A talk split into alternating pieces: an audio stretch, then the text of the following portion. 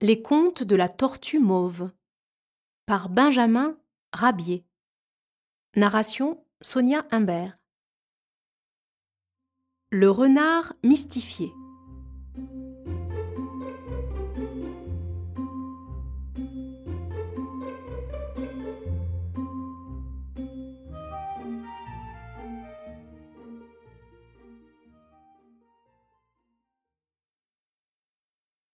Le renard Goupil avait trouvé sur son chemin un panier qu'une fermière avait pour un instant déposé près de sa porte.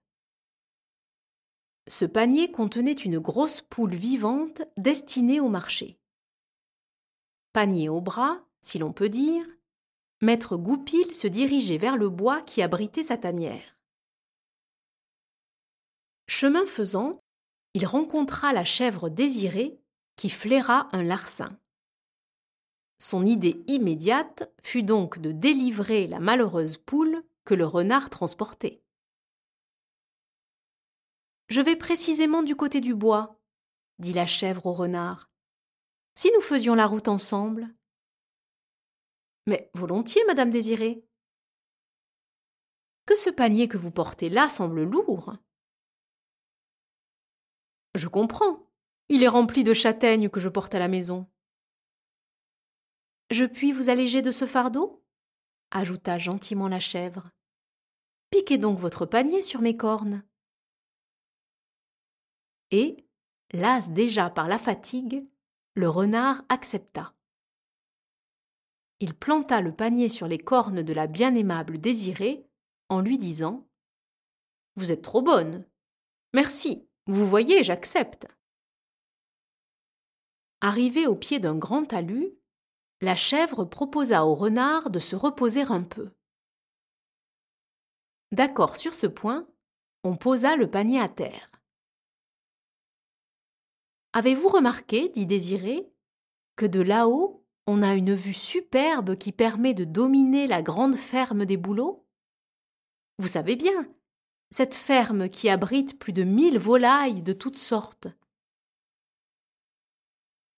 Comment ça? répondit le renard, vivement intéressé. Plus de mille volailles? C'est fabuleux Et vous dites que de là-haut, on voit cette ferme?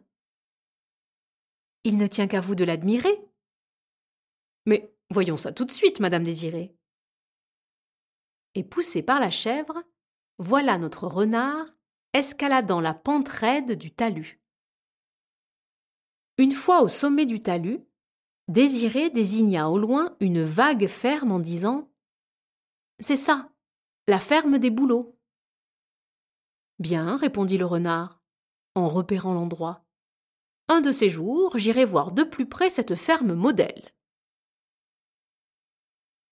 Pendant que le renard admirait le paysage, la poule prisonnière dans le panier ne restait pas inactive. Sous ses pattes, elle sentit deux grands trous faits par les cornes de la bonne désirée, trous que les secousses de la promenade avaient agrandis.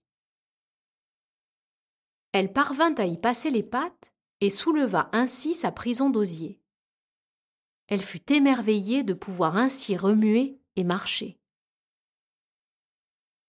Au travers des mailles du panier, elle vit le chemin et put se diriger aisément.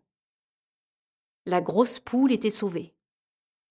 Le blaireau cambouis assista au départ de la volaille et rit bien fort en prévoyant la déconvenue dont allait être victime le renard.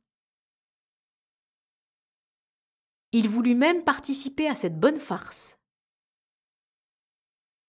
Dans un tas de détritus, il avait trouvé un petit panier, sorte de jouet d'enfant. Vite, il courut le déposer à la place du grand panier, profitant de ce que le goupil était en pleine inspection sur le talus. Lorsque son excursion terminée, le renard voulut reprendre son panier, il faillit avoir une attaque d'apoplexie devant le tour qui lui venait d'être joué. Pestant, jurant, vociférant, il regagna son logis, tandis que la poule revenue à sa ferme se plaçait à l'endroit exact d'où elle était partie. l'histoire du panier à pâtes, colporté par Désiré, fit le tour du pays. La terreur, et aussi le prestige qu'inspirait auparavant le renard, baissa de 100%. Partout, il était en but aux colibés les plus méprisants. Aussi, n'y tenant plus, il prit le parti de quitter la contrée et s'en fut un beau jour se faire pendre ailleurs.